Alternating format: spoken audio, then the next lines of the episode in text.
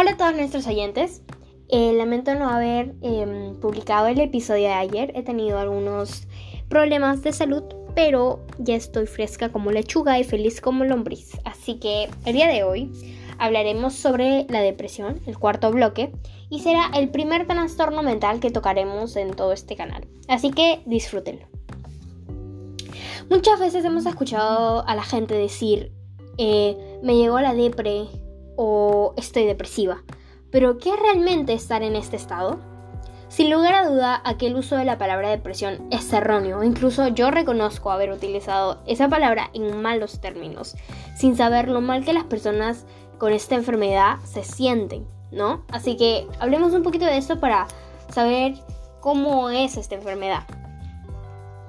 Bueno, la depresión es un trastorno mental caracterizado por permanecer en la tristeza, soledad, melancolía eterna. Debido a algunos cambios hormonales o a un factor psicosocial como las relaciones amorosas te terminan y te pones súper súper triste, pero más allá de la tristeza normal. Eh, relaciones laborales te despiden, algo pasa en el trabajo que te, te, te rompe, o relaciones sociales, etcétera. La depresión se caracteriza por algunos de estos síntomas, como el sentimiento constante de culpa, el sentimiento de incapacidad de realizar algunas acciones, las ideas suicidas o acciones que atenten contra estas, como cortarse, ahorcarse, golpearse, rasguñarse, cualquier autolesión o, incluso automutilación. ¿no? La baja autoestima también está entre estos y hay muchos más.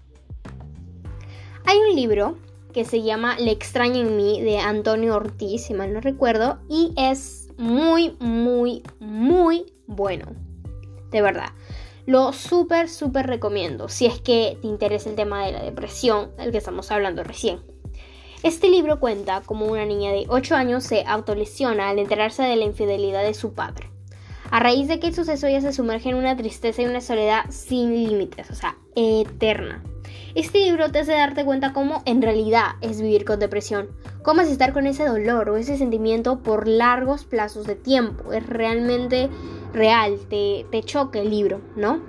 Esta enfermedad no tiene cura, pero se trata con charlas conversacionales o incluso con medicamentos, como ya lo hemos visto en uno de los bloques anteriores sobre qué es una enfermedad psicológica o psiquiátrica. Y la depresión es ambas, o sea, necesitas charla conversacional como medicamento para controlarlo.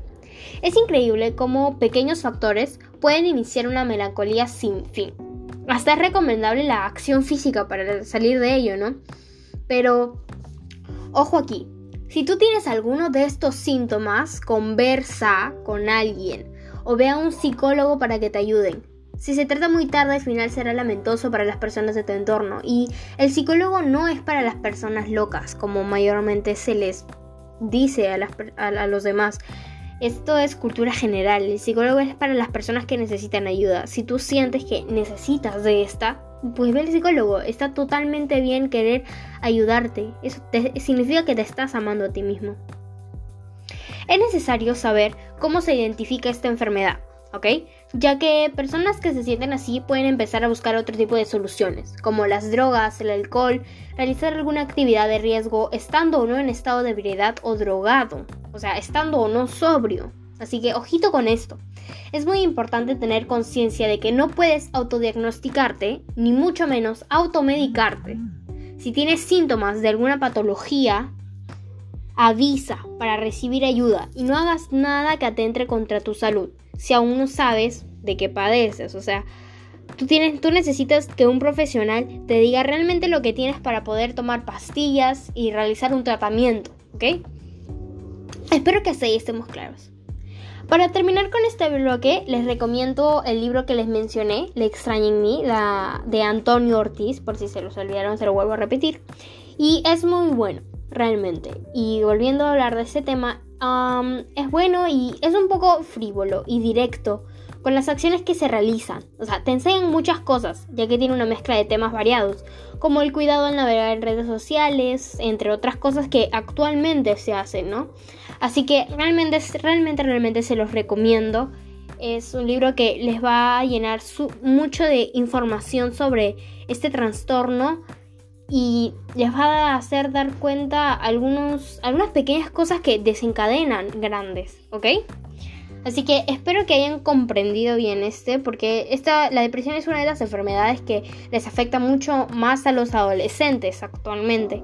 Así que espero que la hayan comprendido y si ustedes creen que padecen de esta enfermedad, por favor conversen, pidan a ir a un psicólogo, porque necesitas ayudarte, necesitas amarte, ¿ok? Eso es todo por el día de hoy.